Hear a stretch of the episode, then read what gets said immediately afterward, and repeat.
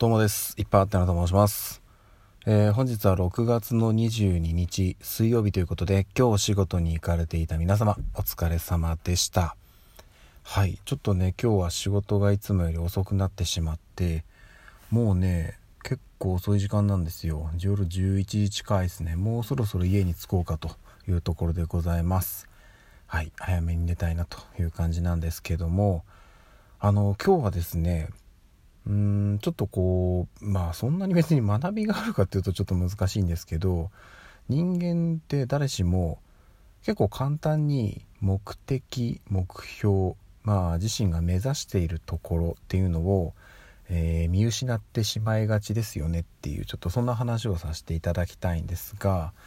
まずね最初に1個クイズを出します。これはねすごく有名なクイズでえー、多分この音声を聞いている方の中でも大半の方はこのクイズ知ってると思います。冒頭の部分を聞いただけであああれねってなってしまうと思うんですが、えー、一応ね聞いてください。あのちょっとね細かいところいろいろこう派生していてあのパターンがねたくさんあるんですけどあの大事な要点は本当に1個しかないので、まあ、その中でねちょっと私がなんとなく記憶しているものでお話しさせていただきます。いきます。じゃあクイズ出しますね。あなたはバスの運転手です。そのバスには今3人のお客さんが乗っています。最初のバス停で2人乗ってきました。次のバス停で1人降りました。次のバス停で2人乗りました。その2人のうちの1人が運転手に向かってこう言いました「運転手さんあなたは私の子供と同じぐらいの年齢なのよ。ここで問題です。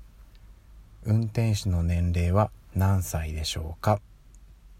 これあのー、まあ皆さんご存知だと思うんでもうネタばらししちゃいますけど冒頭で「あなたはバスの運転手です」って言ってるのでまあこの問題を出題された方が自分の年齢を答えれば正解なんです。はい、っていう問題なんですよね。途中で何人乗った降りたとか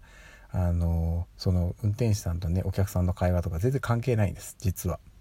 でなんでこの問題を出したかというと人間ってこういうなんか横から入ってくる情報についつい意識がいくと当初の目的見失いがちなんですよね。でこれ実はあの仕事とか、まあ、普段の熱生活の中でもよくあることで例えばですけど仕事で言うと、まあ、何かね会社のその上司から「えー、何々君ちょっとこれを調べておいてくれないか」って言われて「はい分かりました」ってこう調べ始めるじゃないですか。で調べているとちょっと分からないとこが出てきたと。これなんだろうなと。その分かんないところについてまた調べると。で分かったと。あ OKOKOK じゃあ元の調査に戻りましょう。で元の調査をしているとまた知らないところが出てきた。調べてもわからない。どうしようかなって言って、まあ、同僚とか会社の先輩に聞いてこうじゃないあよかったよかったそういうことだったのかってなって上司のところに行ってこうでした伝えた内容が途中で自分が分からなかったところを、えー、上司とか先輩に聞いて教えてもらったことをそのえー、伝えたんですよね上司に。つまりあの当初上司からお願いされた調査作業のことをもう忘れてしまってあの自分が分からなかったところをなんかこうなんとなく記憶がこうちょっとは変わっちゃってるんですよね変わってしまってると。でこれまあお仕事の場面なんですけど普段ねプライベートでも例えば分かりやすいところで言うとあの初めてのお使いありますよねあの、まあ、最近もやってるのかなテレビであの子供がね、えー、お父さんお母さんから頼まれたものを買いに行くわけですけど途中でね何かいらないいらない情報って言うとあれですけど例えばお友達と会ってお話をしたりとかあとはその街行くねあの車とか行き交う人とかあとはそのお店の前にあるテレビとかに入ってくる、えー、本来その自分が目的としたものとは違う情報がえー、耳だったり目だったり入ってくると当初の記憶っていうのがねなくなってしまって目的を忘れてしまうと。これね人間結構やってしまいがちなんですよね。で私の今の職場でもまさにねちょっとその状態に陥っている人がいて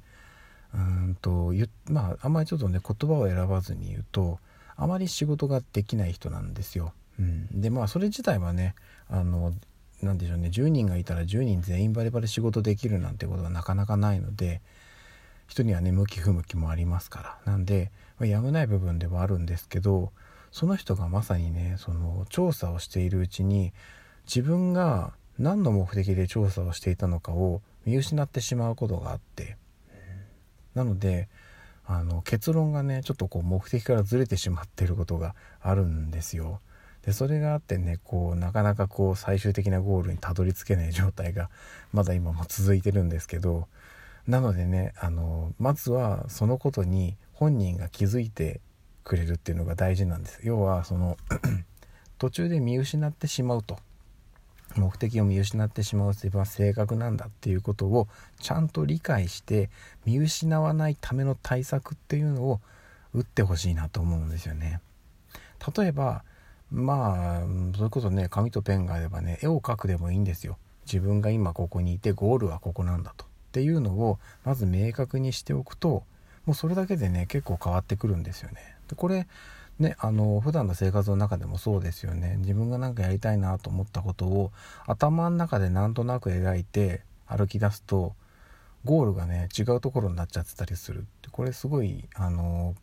何でしょうね前進はしてるんでいいんですけど本来目指したいところにたどり着けてないので非常にもったいないんですよね。うん、なのであの細かくね事前に計画を立てろとまでは言わないですけどゴールまでえー、ちゃんといけるように自分が目指しているとこはここだっていうのをねしっかりと、えー、意識して行動するっていうことをね心がけてほしいななんていうふうに思います。はいということで今日も一日お疲れ様でした。また明日お会いしましょう。ではでは。